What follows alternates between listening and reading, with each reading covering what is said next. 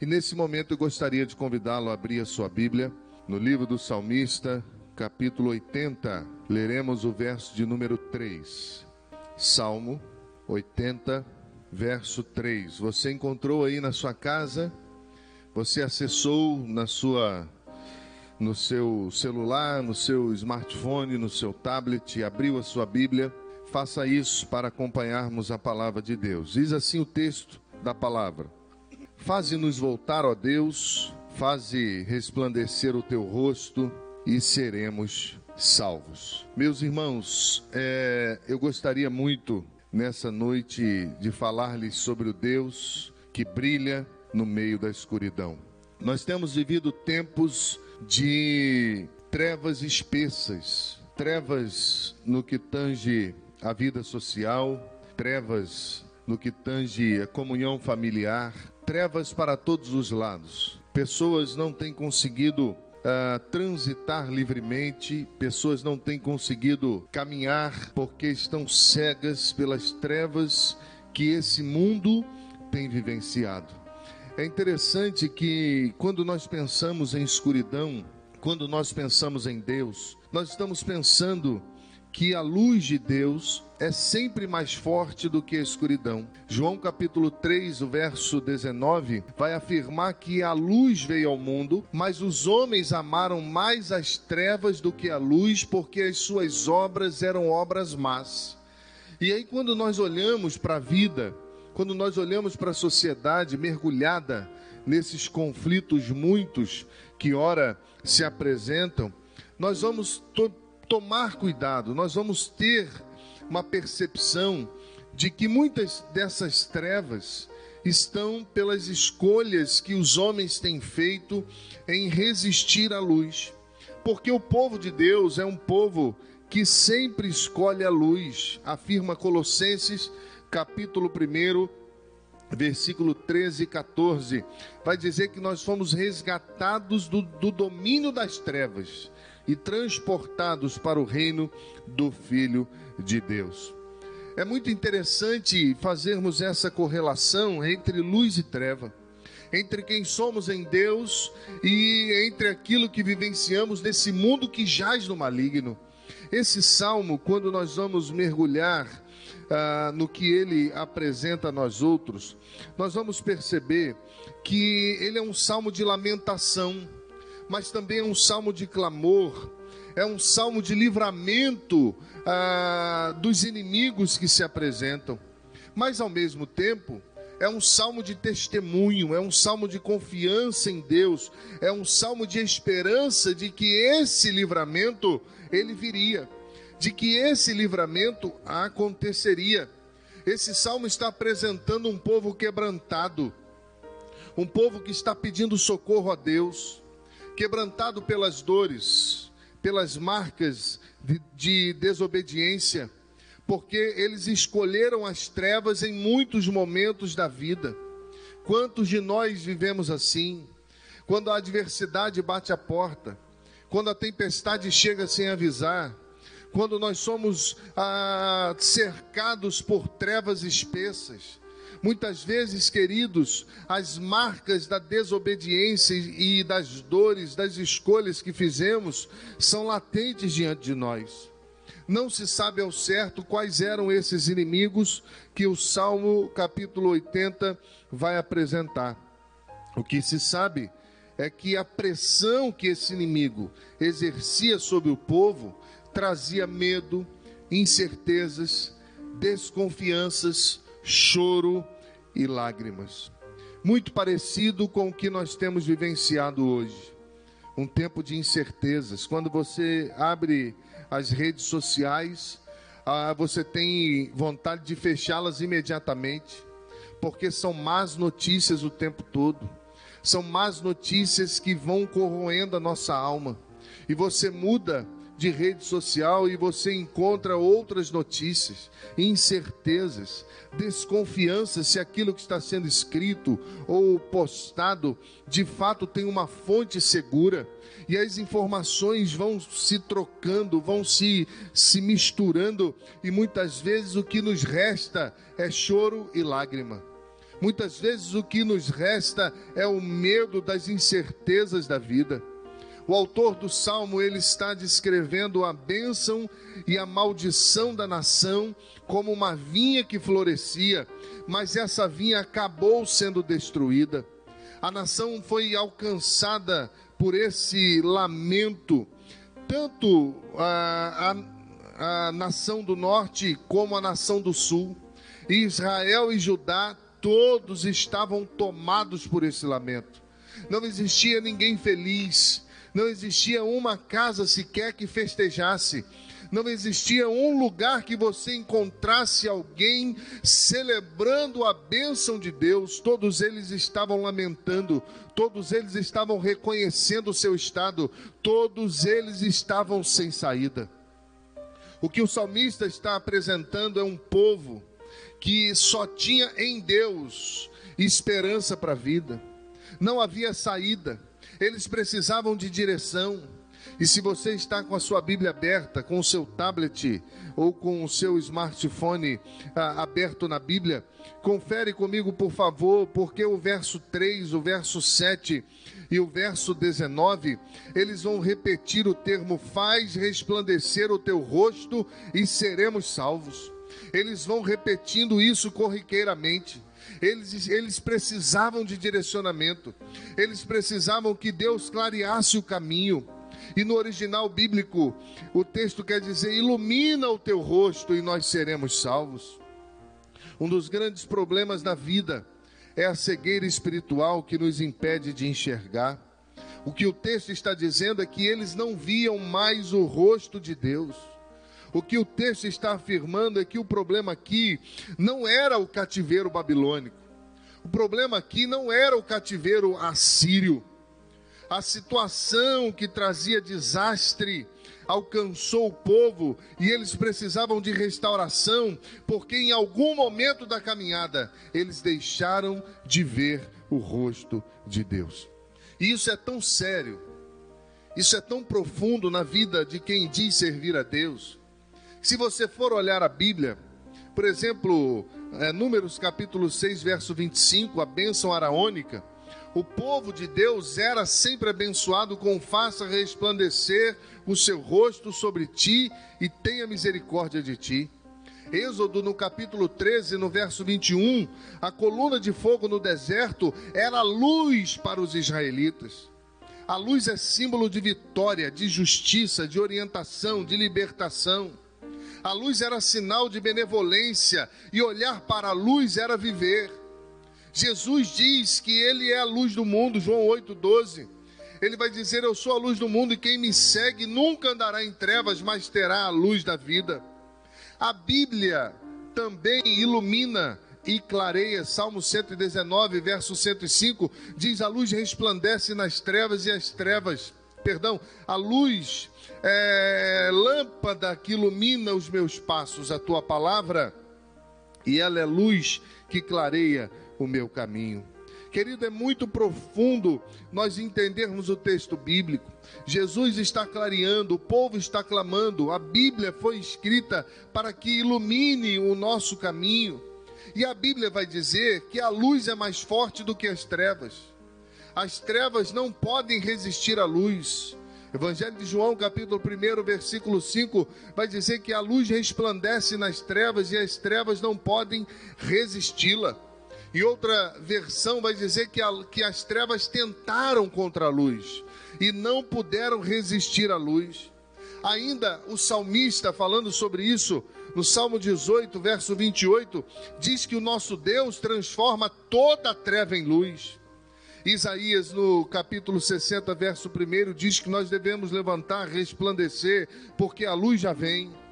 E 1 Pedro, capítulo 2, versículo 9, vai afirmar que nós fomos chamados das trevas para a sua maravilhosa luz. Aleluia! Louvado seja o nome do Senhor. Sobre nós está a luz de Jesus. Quando a luz do Senhor está brilhando, as trevas espessas não alcançam o nosso coração e nós podemos transitar nesse mundo que jaz no maligno, firmados no Senhor, que ilumina o nosso coração e ilumina a nossa vida. O problema tem sido tão sério que a escuridão tem tomado conta de muitos corações. Muitas pessoas dentro das nossas igrejas, muitas pessoas perdidas. Eu tenho visto muitas pessoas buscando em homens aquilo que só Deus pode dar. Nós temos nessa crise política, social que o Brasil vive, nós temos visto pessoas não medindo esforços para irem atrás de homens, em busca de soluções para as suas mazelas. Mas nós temos a arma mais poderosa que o mundo não tem, que é a fé, que é a nossa oração. As armas da nossa milícia não são carnais, são espirituais e são poderosas em Deus. Você crê nisso? Quando nós olhamos para o texto, nós vamos ver Asaf escrevendo e mostrando então qual é o caminho da restauração desse povo. Um povo que precisava ser ah, iluminado de novo. Um povo que, por questões das agruras da vida, deixou de ver a face de Cristo e eu quero, de forma muito simples, pensar com você sobre essas questões. A primeira delas é quando ele diz no versículo 3, você pode acompanhar o texto que lemos: Faze-nos voltar, ó Deus, resplandece o teu rosto e seremos salvos. Queridos, só existe uma solução para que as trevas não dominem o coração do homem. E essa solução está nas escolhas que fazemos. O salmista, apercebido da situação, olhando para o estado do seu coração, ele diz: Faze-nos voltar. E no original significa retroceder, faze-nos virar faze-nos voltar ao ponto de partida. Ele está pedindo uma oportunidade para ter um novo começo, para começar de novo. E quantos estão nos assistindo hoje? Quantos irão é, assistir esse culto e cultuar conosco depois, durante a semana, durante o mês, porque ele vai ficar nas redes sociais e precisam fazer isso? Quantos estão longe do Senhor? Quantos estão desapercebidos da vida e estão esperando em Deus uma oportunidade para recomeçar? Esse tempo de aflição também deve ser um tempo de recomeço, de passar a vida em revista e clamar a Deus que nos dê uma nova chance. Porque a restauração passa pelas nossas escolhas, as escolhas que nós fazemos todos os dias. O que o, o texto bíblico está dizendo, Asaf escreveu, é que o povo estava tomando uma decisão. O povo estava escolhendo a quem eles iriam servir. Eles estavam saindo de cima do muro, estavam reconhecendo que precisavam de Deus. E a oração deles, nesse momento onde as trevas tentavam contra a luz, era: Senhor, ajuda-nos, perdoa-nos, por isso, no verso 14, nós lemos assim: Ó Deus dos exércitos, volta-te, nós te rogamos, atende dos céus e vê, e visita a tua vinha. Em algumas versões diz: e visita o teu povo. Visitar aqui no original hebraico significa cuidar. Eles estão desejosos de recomeçar, eles estão dizendo: deixa nós fazermos de novo, deixa nós recomeçarmos. Ó Deus, cuida de nós, a ponto de nós não perdermos novamente o Senhor de vista. Cuida de nós a ponto de nós, não é, ensoberbecidos pelos conflitos do mundo, deixarmos de crer que Tu és poderoso. E em segundo lugar, meus irmãos, além da decisão que eles estavam tomando nesse tempo de aflição, de voltar, de recomeçar, de pedir a Deus uma nova chance. O que o texto também vai mostrar é que as lágrimas sempre mostram o caminho certo. O verso de número 5, você pode olhar na sua Bíblia. Diz assim: Tu os sustentas com pão de lágrimas, e lhes dás de beber lágrimas em abundância. O que Asaf está dizendo é que eles estavam chorando muito. Não existe arrependimento sem lágrima. Não existe perdão sem lágrima. Eu conheço muitas pessoas que disseram arrependidas de situações da vida, mas continuaram cometendo o mesmo erro. Eu conheço pessoas que perderam o ministério. Eu conheço pessoas que tinham dons, serviam a igreja, mas ficaram pelo meio do caminho, porque o arrependimento não passou pelas lágrimas do coração. Muitas vezes, meus irmãos, nós queremos o melhor de Deus. Nós queremos que Deus brilhe na escuridão da nossa alma, mas nós deixamos de chorar, deixamos de clamar por misericórdia, deixamos de dobrar os nossos joelhos. O que Asaf está dizendo é que eles estavam olhando o mundo através das lágrimas. E por isso eles estavam vendo coisas que não viam com os olhos secos. Quando nós olhamos para o mundo através das lágrimas, nós vemos o que está dentro do coração e revelamos o desejo do coração. Eles estavam descortinando a alma diante de Deus, eles estavam reconhecendo que eram movidos por zombaria eles tinham virado motivo de chacota, de piada entre as nações, de vergonha. Eles tinham, por conta das trevas, virado motivo de piadas no meio do povo. Por isso, no verso de número 6, se você for ler comigo, eles vão dizer: Os nossos inimigos zombam de nós. Meus irmãos, talvez existam pessoas aqui cultuando conosco percebendo que viraram também motivos de zombaria. Jesus tem um plano na sua vida. Deixe a luz do céu brilhar, porque as trevas tentaram contra a luz e não puderam resisti-la. Sabe, Deus não ignora as nossas lágrimas. Por mais que eles estivessem chorando, eles estavam no caminho certo. Eles estavam semeando com lágrimas, mas continuavam semeando.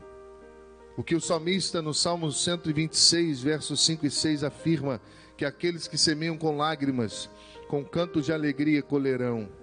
Aquele que sai chorando enquanto lança semente, volta com canto de alegria trazendo seus feixes. Estava acontecendo. Estava acontecendo na vida do povo. Não tinha um que não chorasse. Não tinha um que não reconhecesse o seu estado este deve ser um tempo de mais choro, de mais arrependimento e de mais clamor. Deve ser um tempo de menos disputas, de menos intrigas e de menos prepotência.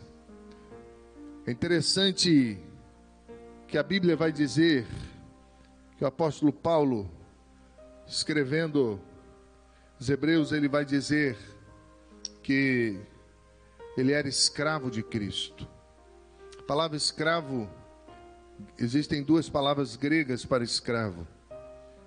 É, dulos e ebed.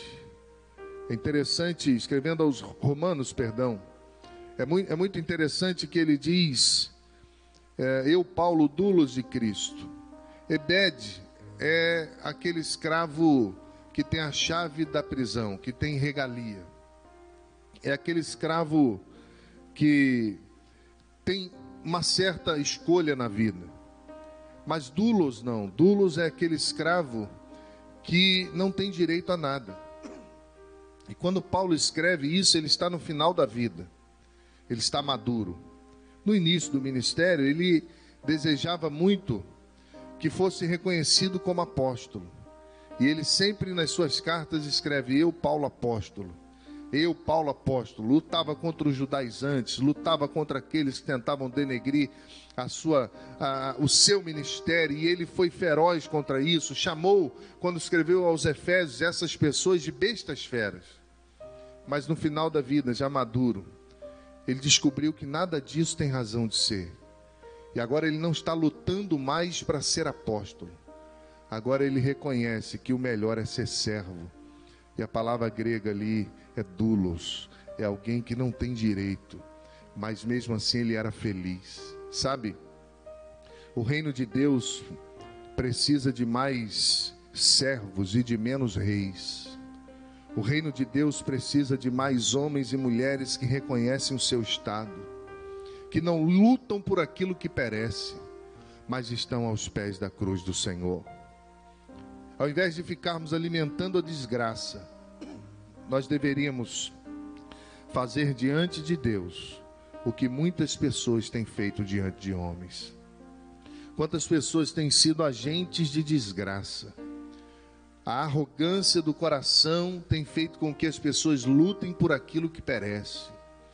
Mas o que Asaf escreveu é que esse povo estava chorando, chorando muito, porque eles perceberam que precisavam lutar por aquilo que valia a pena. E lutar por aquilo que vale a pena é estar prostrado diante de Deus. Em terceiro lugar, Asaf também diz: que eles estavam reconhecendo o seu estado. Olha para sua Bíblia. Verso 15 e verso 16.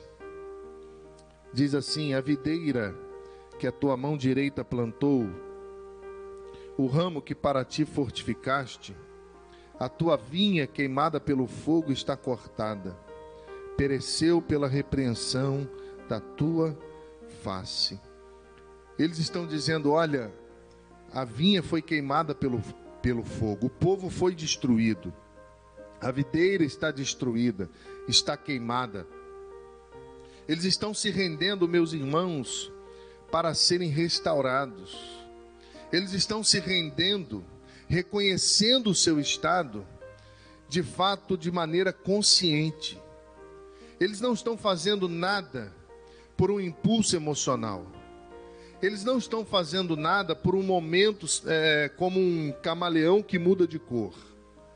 Eles estão reconhecendo o seu estado e eles estão conscientemente dizendo que eles foram destruídos.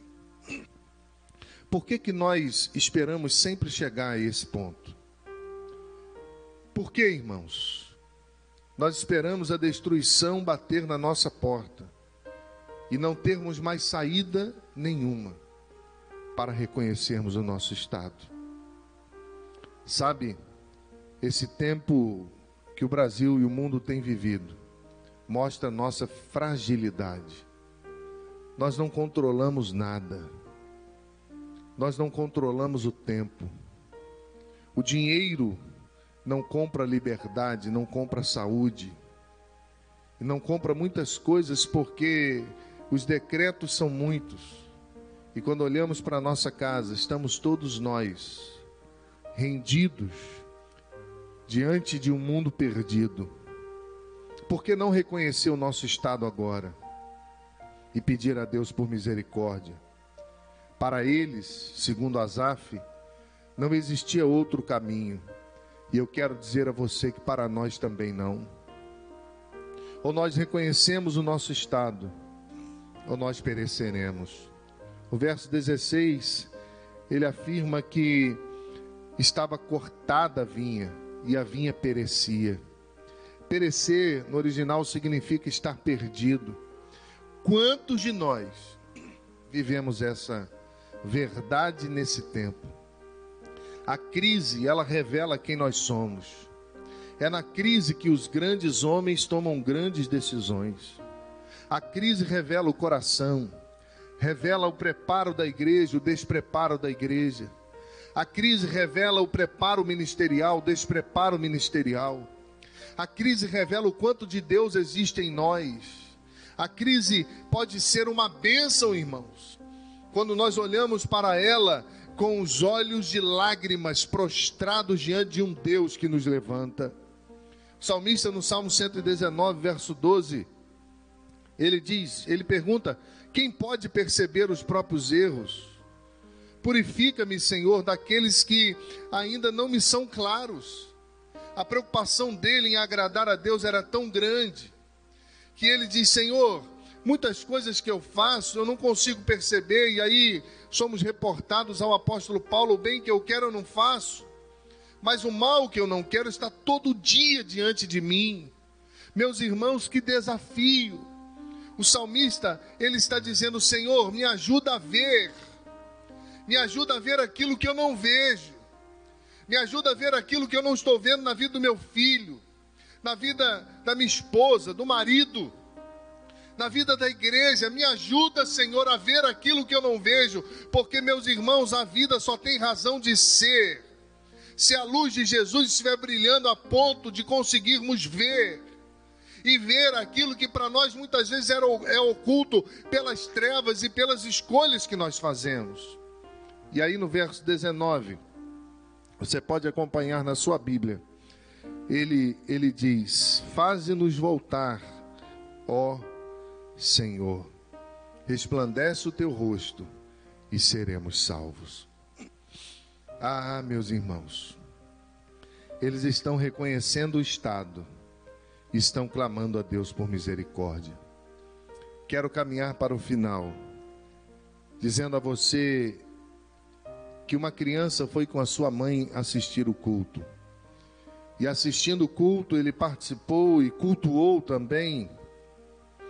E quando chegou em casa, a mãe perguntou: Meu filho, o que aconteceu ali? Como foi o culto para você? Conta para mim a sua percepção. Ele disse: Ah, mamãe, o culto foi muito bom. O senhor Fulano, ele se convenceu do seu pecado. Mas eu quero dizer, mamãe, que ele não vai encontrar paz em Deus essa noite. E a mãe perguntou: Por que, meu filho? Se ele se convenceu do pecado, o pastor orou com ele e ele chorou, e ele estava ali junto à igreja, por que ele não vai encontrar paz essa noite? E a criança, na sua pureza, ela disse: porque ele só se ajoelhou com um dos joelhos, ele não se ajoelhou com os dois joelhos. Na mente daquela criança, aquela entrega não tinha sido completa, porque ela ah, imaginava que alguém prostrado diante de Deus se prostra por completo. E assim é a nossa vida. Ou nós nos prostramos por completo, ou nós reconhecemos o nosso estado, ou nós, meus irmãos, pedimos a Deus, Senhor, nos deixa começar de novo, ou nós choramos diante do Senhor, pedindo a Deus graça e misericórdia, ou as trevas dominarão sobre nós. Eu quero orar com você, você que deseja viver um tempo de restauração a sua oração nessa noite deve ser: faze-me voltar. A sua oração nessa noite deve ser: Senhor, tenha misericórdia de mim. É entrega completa da vida, é uma análise sincera dos sonhos, daquilo que somos de fato. Deixe a luz de Deus brilhar no seu coração. Abre a porta do seu coração. Deixa Jesus fazer a obra na sua vida. Quem sabe muitos estão afastados dos caminhos do Senhor. Quem sabe muitos estão agora chorando, prostrados, dizendo: Senhor, ajuda-me. Ou ajuda a minha família, ajuda os meus filhos. Quantas mães perderam os filhos para as drogas, para a prostituição, para o pecado. Quantos casamentos estão perecendo. Quantas pessoas precisam dizer: Senhor, faze-nos voltar Ajuda-nos, ó Deus. Eu gostaria de interceder com você, de orar com você, que deseja nessa noite fazer uma entrega sincera da vida, uma análise sincera de quem você é. Feche seus olhos. Senhor, eu quero, junto ao povo de Deus, aos nossos amigos, aos nossos irmãos, aqueles de longe e de perto, aqueles que nos acompanham, que cultuam conosco aqui no Brasil, fora do Brasil, no estado do Rio ou nos demais estados da Federação Brasileira. Senhor, alcança o teu povo. Brilha a tua luz, Senhor, resplandece, ilumina o teu rosto. Ó Deus, para que aqueles que estão perdidos se encontrem, para que aqueles que estão afastados se acheguem para que aqueles, ó Deus, que precisam abrir o coração, para, por meio das lágrimas, enxergarem aquilo que não estão enxergando com os olhos secos. Abençoa o teu povo, Senhor. Abençoa a igreja do Brasil. Abençoa, Senhor.